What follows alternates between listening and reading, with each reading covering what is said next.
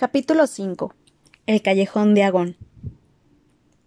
Harry se despertó temprano aquella mañana. Aunque sabía que ya era de día, mantenía los ojos muy cerrados. Ha sido un sueño, se dijo con firmeza. He soñado que un gigante llamado Hagrid venía a decirme que voy a ir a un colegio de magos. Cuando abra los ojos estaré en casa, en mi alacena. Se produjo un súbito golpeteo. Y esa es tía Petunia llamando a la puerta, pensó con el corazón en un puño pero todavía no abrió los ojos. Había sido un sueño tan bonito. Toc, toc, toc. Está bien, rezongó. Ya me levanto. Se incorporó y se le cayó el pesado abrigo negro de Hagrid. La cabaña estaba iluminada por el sol. La tormenta había pasado. Hagrid en persona estaba dormido en el sofá y había un búho golpeando con su pata en la ventana, con un, con un periódico en el pico. Harry se puso de pie, tan feliz como si un gran globo se expandiera en su interior. Fue directamente a la ventana y la abrió. El búho bajó en picado y dejó el periódico sobre Hagrid, que no se despertó. Entonces el búho se posó en el suelo y comenzó a atacar el abrigo de Hagrid. No hagas eso. Harry trató de apartar al búho, pero éste cerró el pico amenazadoramente y continuó atacando el abrigo. Hagrid, dijo Harry en voz alta. Aquí hay un búho. Págale, gruñó Hagrid desde el sofá. ¿Qué? Quiere que le pagues por traer el periódico. Busca en los bolsillos. El abrigo de Hagrid parecía hecho solo de bolsillos, con contenidos de todo tipo, manojos de llaves, veneno para babosas, ovillos de cordel, caramelos de menta, bolsitas de té. Finalmente, Harry sacó un puñado de monedas de aspecto extraño. Dale cinco knots, dijo un, un Hagrid soñoliento. ¿Nots? Esas pequeñas de bronce. Harry contó las cinco monedas y el búho extendió la pata para que el niño pudiera meter las monedas en una bolsita de cuero que llevaba atada. Después el ave salió volando por la ventana abierta. Hagrid bostezó con fuerza, se sentó y se desperezó. Es mejor que nos demos prisa, Harry. Tenemos muchas cosas que hacer hoy. Debemos ir a Londres a comprar todas las cosas del colegio. Harry estaba dando vueltas a las monedas mágicas y observándolas. Acababa de pensar en algo que le hizo sentir que el globo de felicidad en su interior acababa de pincharse. Mmm. ¿Hagrid? Sí, dijo Hagrid, que estaba calzándose sus colosales botas. Yo no tengo dinero. Y ya oíste a tío Vernon anoche. No va a pagar para que vaya a aprender magia. No te preocupes por eso, dijo Hagrid, poniéndose de pie y golpeándose la cabeza. No creerás que tus padres no te dejaron nada. Pero si su casa fue destruida. Ellos no guardaban el oro en la casa, muchacho. No, la primera parada para nosotros es Gringotts, el banco de los magos. Come una salchicha, frías no están mal, y no diré que no a un pedacito de tu pastel de cumpleaños.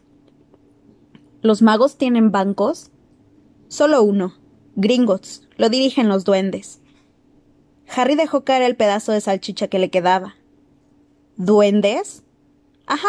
Así que hay que estar loco para intentar robarles, te lo aseguro. Nunca te metas con los duendes, Harry. Exceptuando tal vez Hogwarts, Gringotts, es el lugar más seguro del mundo para cualquier cosa que quieras guardar. Por otra parte, tenía que visitar Gringotts de todos modos, por Dumbledore. Asuntos de Hogwarts. Hagrid se irguió con orgullo. En general, me emplea para asuntos importantes buscarte a ti, sacar cosas de Gringotts. Sabe que puede confiar en mí. ¿Lo tienes todo? Vámonos entonces. Harry siguió a Hagrid fuera de la cabaña. El cielo ya estaba claro y el mar brillaba a la luz del sol. El bote que tío Vernon había alquilado todavía estaba allí, con el fondo lleno de agua después de la tormenta. ¿Cómo llegaste aquí? preguntó Harry mirando alrededor buscando otro bote. Volando, dijo Hagrid. ¿Volando? Sí, pero vamos a regresar en esto. No debo utilizar la magia ahora que ya te he encontrado. Subieron al bote. Harry todavía miraba a Hagrid tratando de imaginárselo volando. Sin embargo, me parece una lástima tener que remar, dijo Hagrid dirigiendo a Harry una mirada de soslayo. Si yo mm, acelero las cosas un poquito, ¿te importaría no mencionarlo en Hogwarts? Por supuesto que no, respondió Harry deseoso de ver más magia. Hagrid sacó otra vez el paraguas rosado, dio dos golpes en el borde del bote y salieron a toda velocidad hacia la orilla.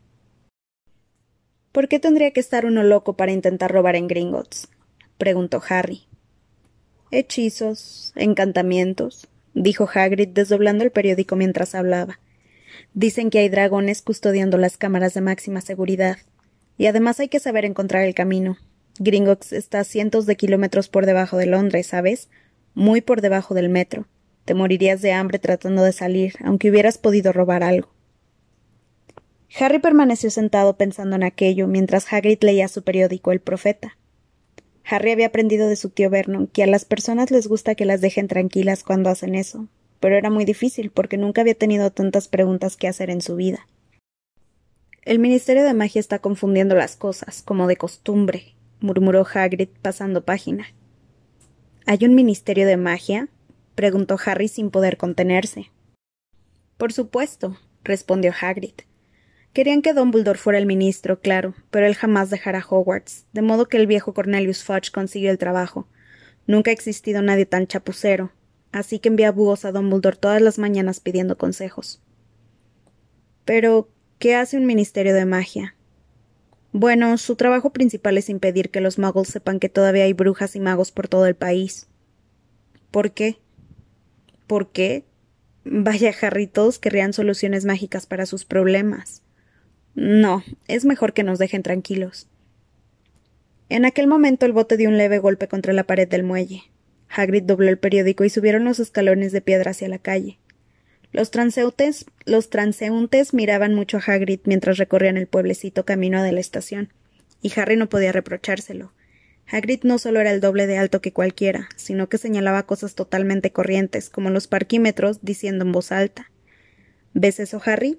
qué cosas inventan esos muggles, ¿verdad? Hagrid, dijo Harry, jadeando un poco mientras correteaba para seguirlo. ¿Es verdad que hay dragones en Gringotts? Bueno, eso dicen, respondió Hagrid. Me gustaría tener un dragón. ¿Te gustaría tener uno? Quiero uno desde que era niño. Mm. Es por aquí. Habían llegado a la estación. Salía un tren para Londres cinco minutos más tarde. Hagrid, que no entendía la moneda muggle como la llamaba, dio el dinero a Harry para que comprara los billetes. La gente los miraba más que nunca en el tren. Hagrid ocupó dos asientos y comenzó a tejer lo que parecía una carpa de circo color amarillo canario. ¿Todavía tienes la carta, Harry? preguntó mientras contaba los puntos. Harry sacó del bolsillo el sobre de pergamino. Bien, dijo Hagrid. Hay una lista con todo lo que necesitas. Harry desdobló otra hoja que no había visto la noche anterior y leyó Colegio Hogwarts de Magia y Hechicería. Uniforme. Los alumnos de primer año necesitarán tres túnicas sencillas de trabajo, negras, un sombrero puntiagudo, negro para uso diario, un par de guantes protectores, piel de dragón o semejante, una capa de invierno, negra, con broches plateados. Todas las prendas de los alumnos deben llevar etiquetas con su nombre. Libros. Todos los alumnos deben tener un ejemplar de los siguientes libros. Libro reglamentario de hechizos, primer curso, Miranda Goshak. Historia de la magia, Batilda Backshot. Teoría mágica, Adalbert Waffling. Guía de transformación para principiantes, Emmerich Switch. Mil hierbas y hongos mágicos, Philida Spore. Filtros y pociones mágicas, Arsenius Jigger. Animales fantásticos y dónde encontrarlos, Newt Scamander. Las fuerzas obscuras, una guía para la autoprotección. Quentin Trimble. Resto del equipo. Una varita, un caldero, peltre, medida estándar 2, un juego de redomas de vidrio o cristal, un telescopio, una balanza de latón. Los alumnos también pueden traer un búho o un gato o un sapo. Se recuerda a los padres que a los de primer año no se les permite tener escobas propias. ¿Podemos comprar todo esto en Londres? se preguntó Harry en voz alta después de terminar de leer su carta. Sí, sí sabes a dónde ir, respondió Hagrid. Harry no había estado antes en Londres. Aunque Hagrid parecía saber a dónde iban, era evidente que no estaba acostumbrado a hacerlo de la forma ordinaria. Se quedó atascado en el torniquete de entrada al metro y se quejó en voz alta porque los asientos eran muy pequeños y los trenes muy lentos.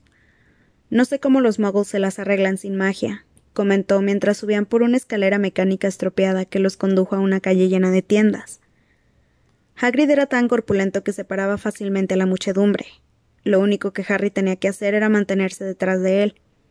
Pasaron ante librerías y tiendas de música, ante, ante hamburgueserías y cines, pero ningún sitio donde pareciera que vendieran varitas mágicas. Era una calle normal, llena de gente normal. De verdad habría montones de oro de los magos, de los magos enterrados varios kilómetros por debajo de ellos. ¿Había allí realmente tiendas que vendían libros de hechizos y escobas? ¿No sería una broma pesada preparada por los Dursley? Si Harry no hubiera sabido que los Dursley carecían de sentido del humor, podría haberlo pensado. Sin embargo, aunque todo lo que le había dicho Hagrid era increíble, Harry no podía dejar de confiar en él. Es aquí, dijo Hagrid deteniéndose. El caldero chorreante. Es un lugar famoso. Era un bar diminuto y de aspecto mugriento. Si Hagrid no lo hubiera señalado, Harry no habría reparado en él. La gente que pasaba apresurada ni lo miraba. Sus ojos iban de la gran librería a un lado, a la tienda de música al otro, como si no pudieran ver el caldero chorreante. En realidad, Harry tuvo la extraña sensación de que solo él y Hagrid lo veían. Antes de que pudiera mencionarlo, Hagrid lo hizo entrar.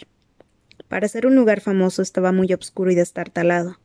Unas ancianas estaban sentadas en un rincón tomando copitas de jerez. Una de ellas fumaba una larga pipa. Un hombre bajito que llevaba un sombrero de copa hablaba con el viejo cantinero, que era completamente calvo y, parecía una nuez blanda. El suave murmullo de las charlas se detuvo cuando ellos entraron. Todos parecían conocer a Hagrid, lo saludaban con la mano y le sonreían, y el cantinero buscó un vaso diciendo ¿Lo de siempre, Hagrid? No puedo, Tom. Estoy aquí por asuntos de Hogwarts, respondió él, poniendo una mano en el hombro de Harry y obligándolo a doblar las rodillas. Dios mío, dijo el cantinero mirando atentamente a Harry. ¿Este es? ¿Puede ser? El caldero chorreante había quedado súbitamente inmóvil y en silencio. Válgame Dios, susurró el cantinero. Harry Potter. Todo un honor. Salió rápidamente del mostrador, corrió hacia Harry y le estrechó la mano con los ojos llenos de lágrimas. Bienvenido, señor Potter. Bienvenido. Harry no sabía qué decir. Todos lo miraban. La anciana de la pipa seguía chupando sin darse cuenta de que se le había apagado. Hagrid estaba radiante. Entonces se produjo un gran movimiento de sillas, y al minuto siguiente Harry se encontró estrechando la mano de todos los del caldero chorreante. Doris Crockford, señor Potter, no puedo creer que por fin lo haya conocido. Estoy orgullosa, señor Potter, muy orgullosa. Siempre he querido estrechar su mano. Estoy muy complacido. Encantado, señor Potter. No puedo decirle cuánto. Mi nombre es Diggle. Dedalus Diggle. Yo lo he visto antes, dijo Harry mientras Dedalus Diggle dejaba caer su sombrero a causa de la emoción. Usted me saludó una vez en una tienda. ¡Ja! Me recuerda. gritó Dedalus Diggle mirándolos a todos. ¿Han oído eso? ¿Se acuerda de mí? Harry estrechó manos una y otra vez. Doris Crockford volvió a repetir el saludo. Un joven pálido se adelantó muy nervioso. Tenía un tic en el ojo. Profesor Quirrell, dijo Hagrid. Harry, el profesor Quirrell te dará clases en Hogwarts. Potter, tartamudeó el profesor Quirrell apretando la mano de Harry. No, no, no puedo decirte lo contento que eh, eh, estoy de conocerte. ¿Qué clase de magia enseña usted, profesor Quirrell? defensa contra las artes oscuras, murmuró el profesor Quirrell como si no quisiera pensar en ello. No, no es algo que tú, necesites, ¿verdad, Potter? soltó una risa nerviosa. Estás reuniendo el e-, equipo, supongo. Yo tengo que buscar un nuevo libro sobre vampiros. Pareció aterrorizado ante la simple mención. Pero los demás no permitieron que el profesor Quirrell acaparara a Harry. Tuvieron que pasar casi diez minutos hasta que lograron deshacerse de todos ellos. Al fin, Harry se hizo oír por encima del barullo. Tenemos que irnos. Hay mucho que comprar. Vámonos, Harry. Doris Crockford estrechó la mano de Harry una última vez, y Hagrid se lo llevó a través del bar hasta un pequeño patio cerrado, donde no había más que un cubo de basura y hierbajos. Hagrid miró sonriente a Harry. Te lo dije, ¿verdad? Te dije que eras famoso. Hasta el profesor Quirrell temblaba al conocerte, aunque es cierto que tiembla habitualmente. ¿Estás siempre tan nervioso?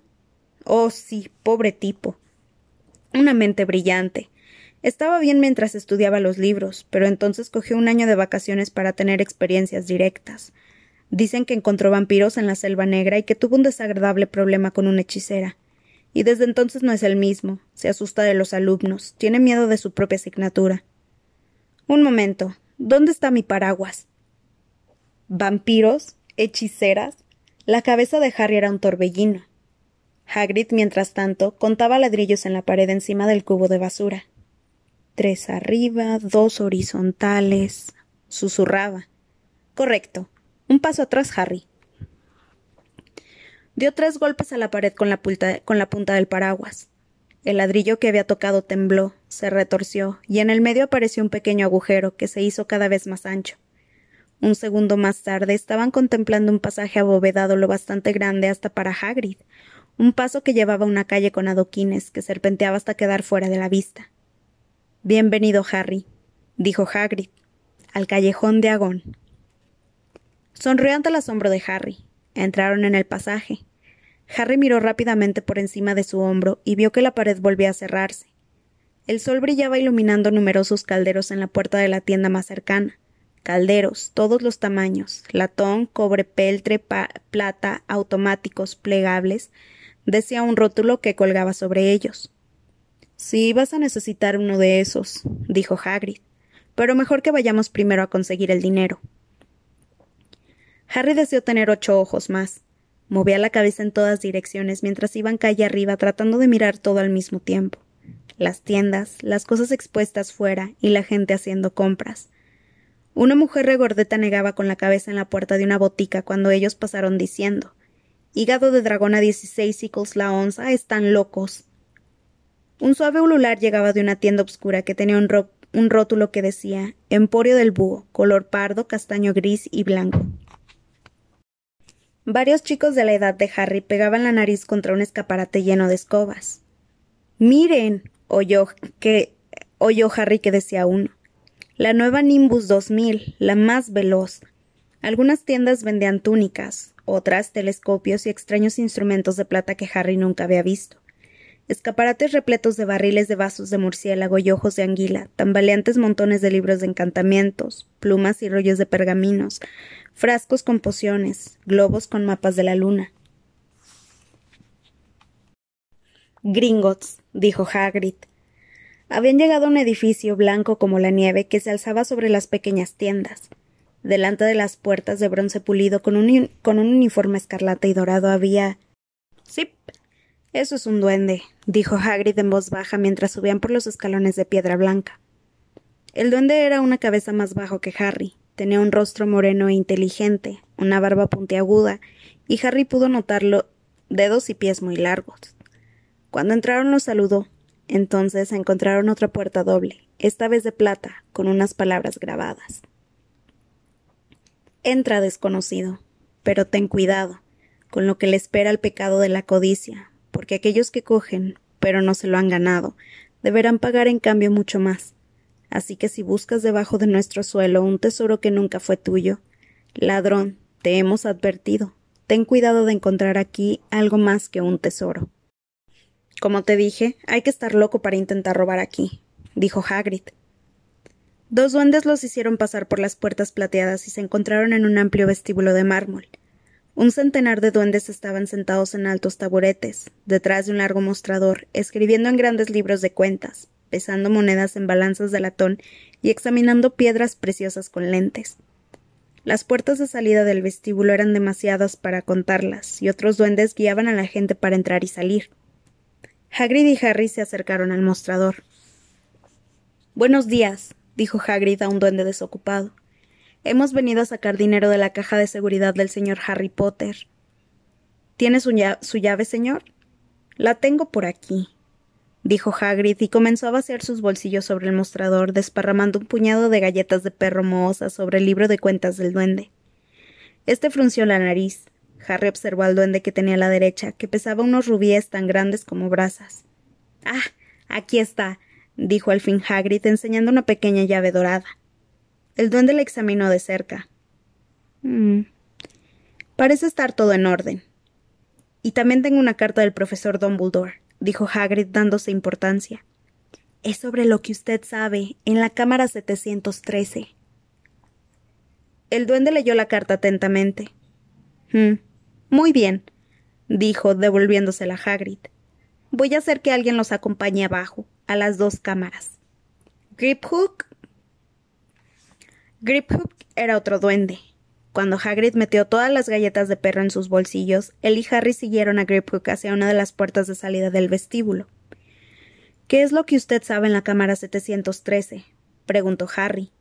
No puedo decírtelo, dijo misteriosamente Hagrid. Es algo muy secreto, un asunto de Hogwarts. Dumbledore me lo confió. Griphook les abrió la puerta. Harry, que había esperado más mármoles, se sorprendió. Estaban en un estrecho pasillo de piedra iluminado con antorchas. Se inclinaba hacia abajo y había unos raíles en el suelo.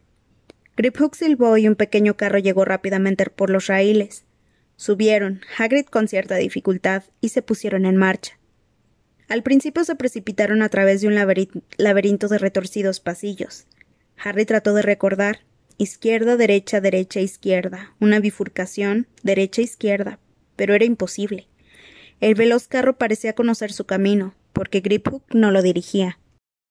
A Harry le escocían los ojos por las ráfagas de aire frío, pero los mantuvo muy abiertos. En una ocasión le pareció ver un estallido de fuego al final de un pasillo y se dio la vuelta para ver si era un dragón, pero era demasiado tarde. Iban cada vez más abajo, pasando por un lago subterráneo en el que había gruesas estalactitas y estalagmitas saliendo del techo y del suelo.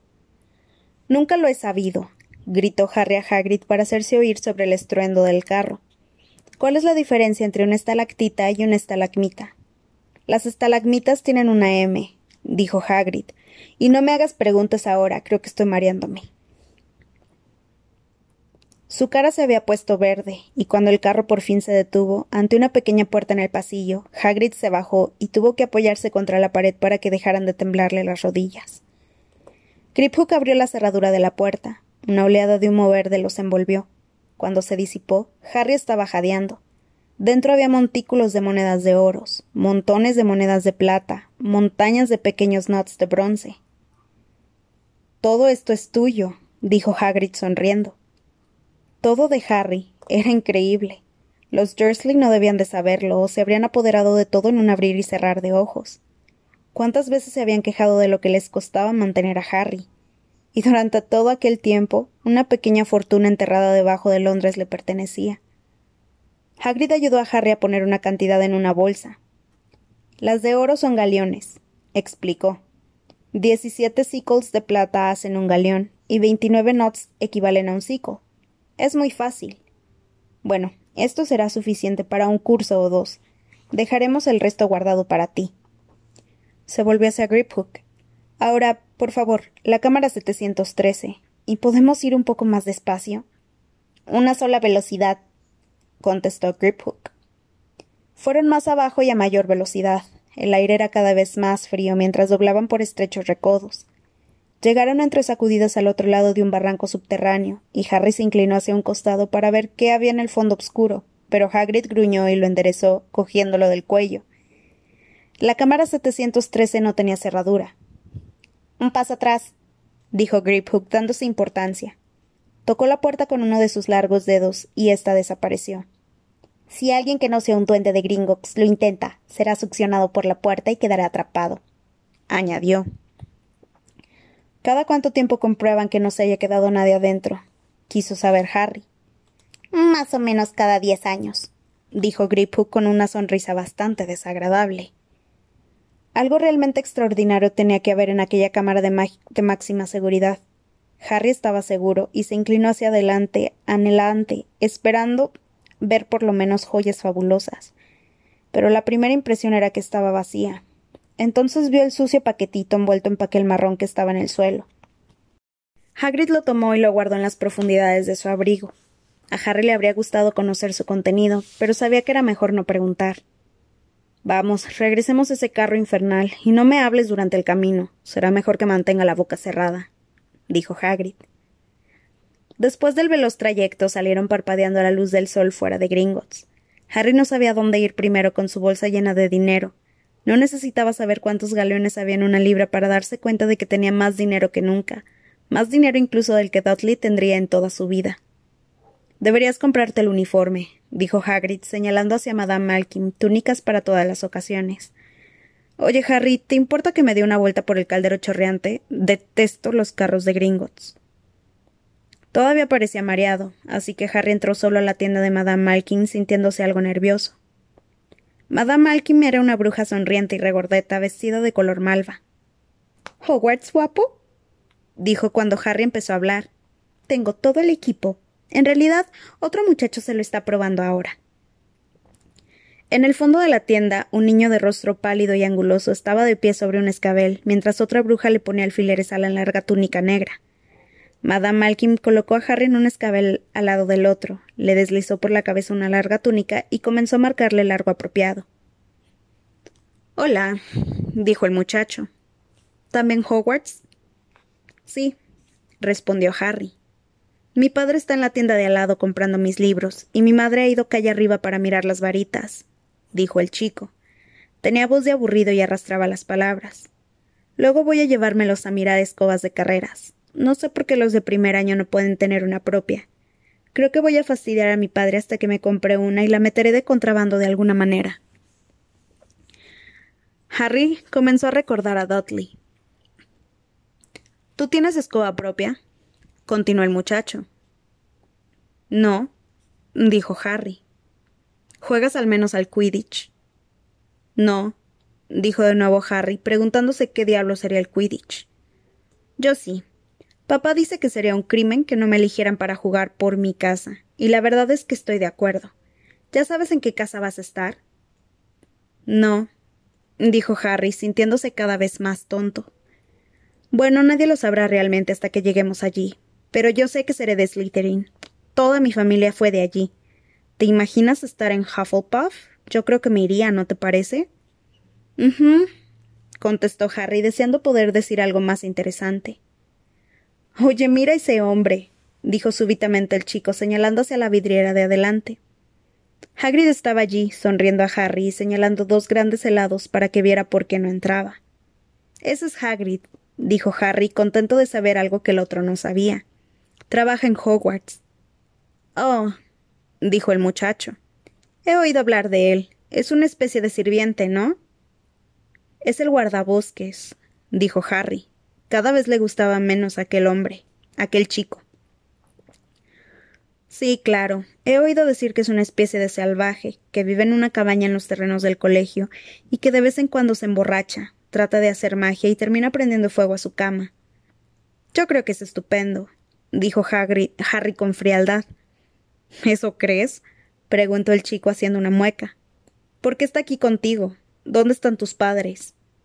Están muertos, respondió en pocas palabras. No tenía ganas de hablar de ese tema con él. Oh, lo siento, dijo el otro, aunque no pareció que le importara. Pero eran de nuestra clase, ¿no? Eran un mago y una bruja, si eso es a lo que te refieres. Realmente creo que no deberían dejar entrar a los otros, ¿no te parece? No son como nosotros, no los educaron para conocer nuestras costumbres. Algunos nunca habían oído hablar de Hogwarts hasta que recibieron la carta, imagínate. Yo creo que debería quedar todo en las familias de antiguos magos. Y a propósito, ¿cuál es tu apellido? Pero antes de que Harry pudiera contestar, Madame Malkin dijo Ya está listo lo tuyo, guapo. Y Harry, sin lamentar tener que dejar de hablar con el chico, bajo del escabel. Bien, te veré en Hogwarts, supongo, dijo el muchacho arrastrando las palabras.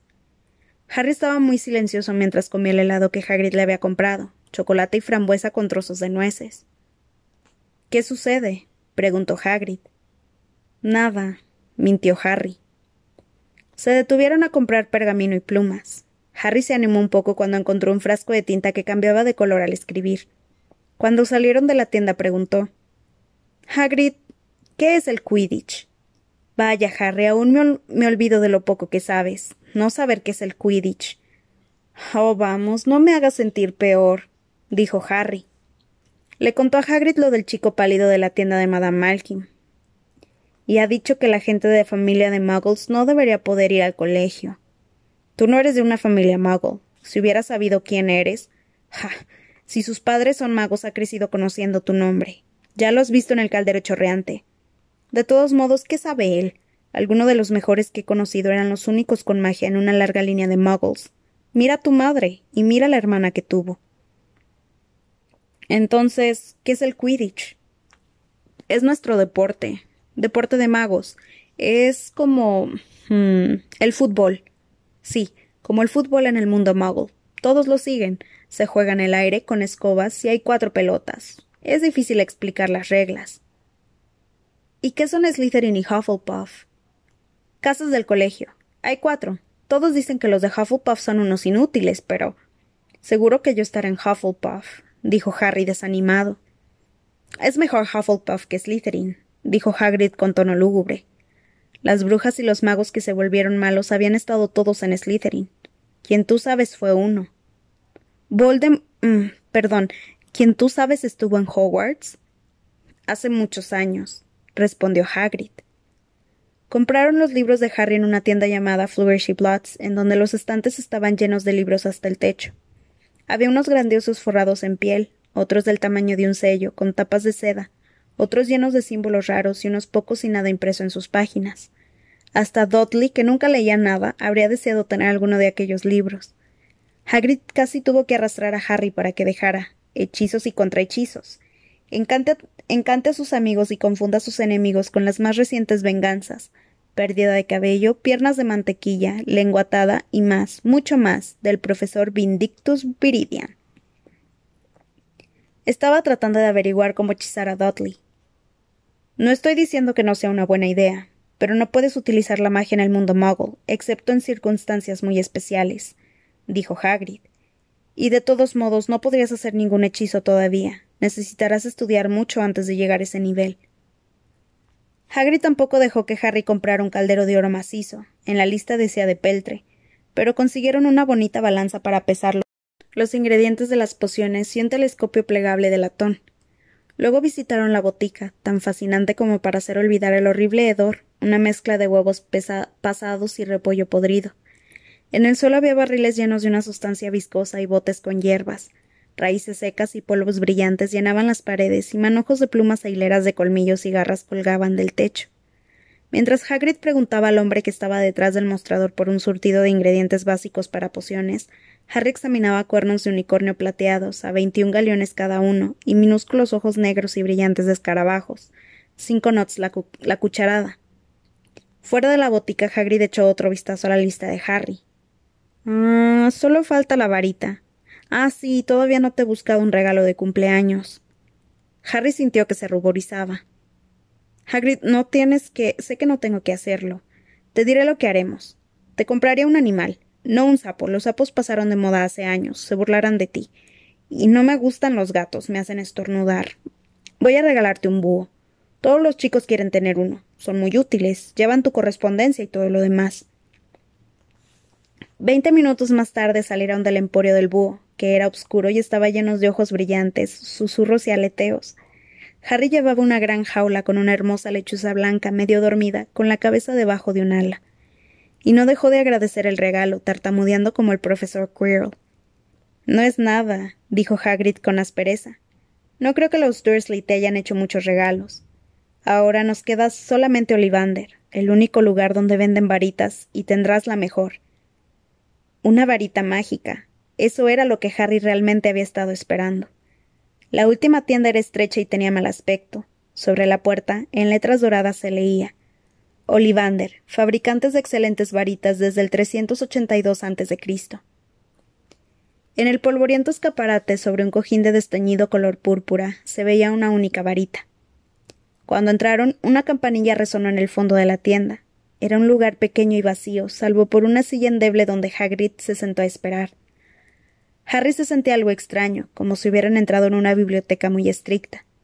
Se tragó una cantidad de preguntas que se le acababan de ocurrir, y en lugar de hacerlas, miró las miles de estrechas cajas amontonadas cuidadosamente hasta el techo. Por alguna razón sintió una comezón en la nuca. El polvo y el silencio parecían hacer que le picara por alguna magia secreta. Buenas tardes, dijo una voz amable. Harry dio un salto. Hagrid también debió de sobresaltarse porque se oyó un crujido y se levantó rápidamente de la silla. Un anciano estaba ante ellos. Sus ojos grandes y pálidos brillaban como lunas en la penumbra del local. Hola, dijo Harry con torpeza. Ah, sí, dijo el hombre. Sí, sí. Pensaba que iba a verlo pronto. Harry Potter. Eso no era una pregunta. Tiene los ojos de su madre. Parece que fue ayer cuando vino a comprar su primera varita. Veintiséis centímetros de largo, elástica, de sauce, una preciosa varita para encantamientos. El señor Olivander se acercó a Harry. El muchacho deseó que el hombre parpadeara. Aquellos ojos plateados eran un poco, eran un poco lúgubres. Su padre, por otra parte, prefirió una varita de caoba, veintiocho centímetros y medio, flexible, un poquito más poderosa y excelente para transformaciones. Bueno, he dicho que su padre la prefirió, pero en realidad es la varita la que elige al mago. El señor Olivander estaba tan cerca que sus narices casi se tocaban. Harry podía ver su reflejo en aquellos ojos velados. Y aquí es donde. El señor Olivander tocó la luminosa cicatriz de la frente de Harry con un largo dedo blanco. Lamento decir que yo vendí la varita que hizo eso, dijo amablemente. Treinta y cuatro centímetros y cuarto. Una varita poderosa, muy poderosa, y en las manos equivocadas. Bueno, si hubiera sabido lo que esa varita iba a hacer en el mundo. Negó con la cabeza y entonces, para alivio de Harry, fijó su atención en Hagrid. Rubius. Rubius Hagrid, me alegro de verte otra vez. Roble, cuarenta centímetros y medio, flexible. ¿Era así? Así era, señor, dijo Hagrid.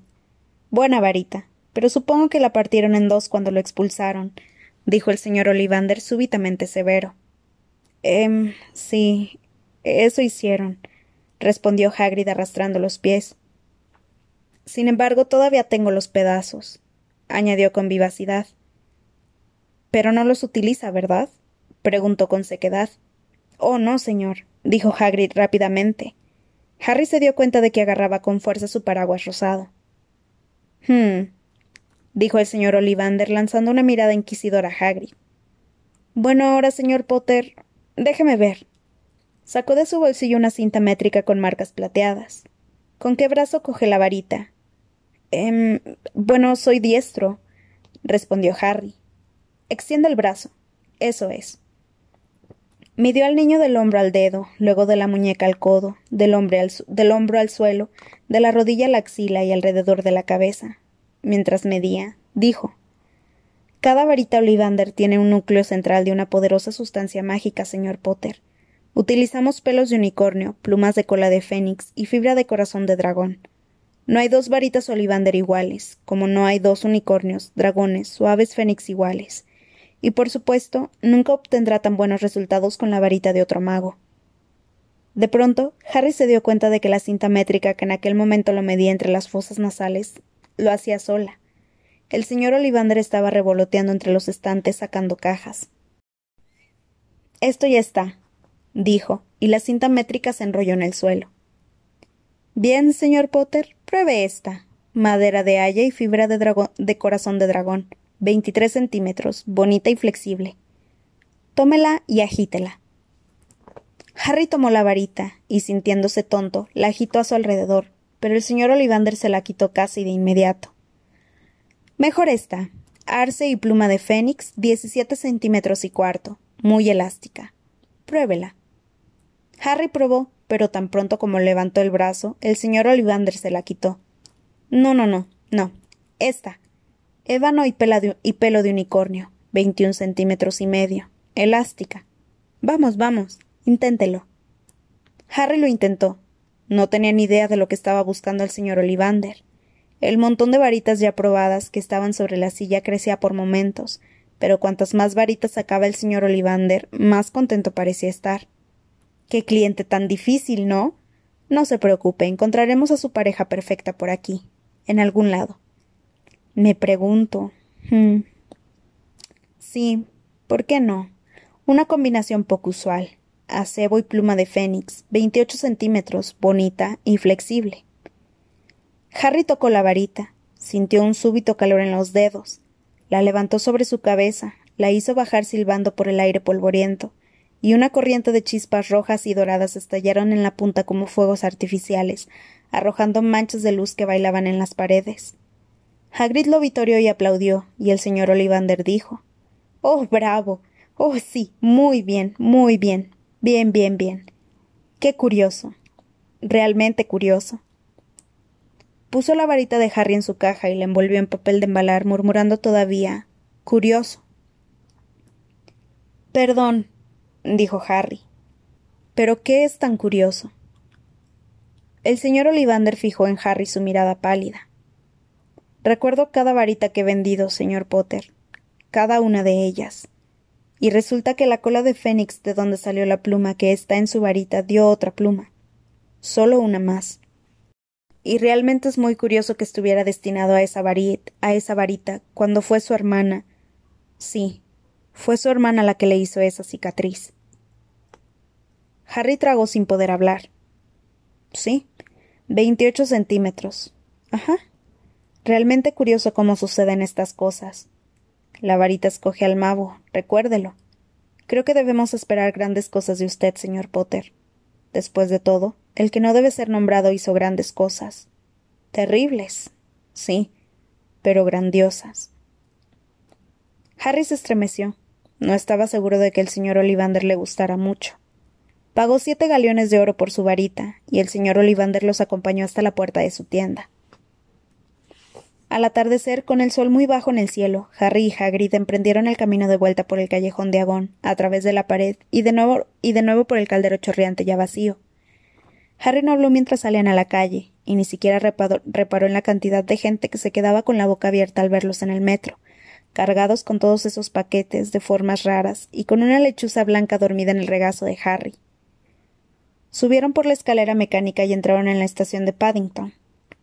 Harry acababa de comprender dónde estaban cuando Hagrid le dio unos golpecitos en el hombro. Tenemos tiempo para que comas algo antes de que salga el tren, dijo. Le compró una hamburguesa a Harry y se sentaron a comer en unas sillas de plástico. Harry miró a su alrededor. De alguna manera todo le parecía muy extraño. ¿Estás bien, Harry? Te veo muy silencioso, dijo Hagrid. Harry no estaba seguro de poder explicarlo. Había tenido el mejor cumpleaños de su vida y, sin embargo, masticó su hamburguesa intentando encontrar las palabras. Todos creen que soy especial, dijo finalmente. Toda esa gente del caldero chorreante, el profesor Quirrell, el señor Olivander, pero yo no sé nada sobre magia. ¿Cómo pueden esperar grandes cosas? Soy famoso y ni siquiera puedo recordar por qué soy famoso. No sé qué sucedió cuando vol. Perdón, quiero decir, la noche en que mis padres murieron. Hagrid se inclinó sobre la mesa. Detrás de la barba enmarañada y las espesas cejas había una sonrisa muy bondadosa. No te preocupes, Harry. Aprenderás rápido. Todos son principiantes cuando empiezan en Hogwarts. Vas a estar muy bien. Sencillamente sé tú mismo. Sé que es difícil. Has sido elegido y eso siempre es duro. Pero vas a pasarlo muy bien en Hogwarts. Yo lo hice y en realidad todavía lo hago. Hagrid ayudó a Harry a subir al tren que lo, llevaría hasta la casa de los Dursley y luego le entregó un sobre. Tu billete para Hogwarts, dijo. El primero de septiembre en King's Cross. Está todo en el billete. Si tienes cualquier problema con los Dursley, me mandas una carta con tu lechuza. Ella sabrá encontrarme. Hasta pronto, Harry. El tren arrancó. Harry deseaba mirar a Hagrid hasta que se perdiera de vista. Se levantó del asiento y apretó la nariz contra la ventanilla, pero parpadeó, y Hagrid ya no estaba.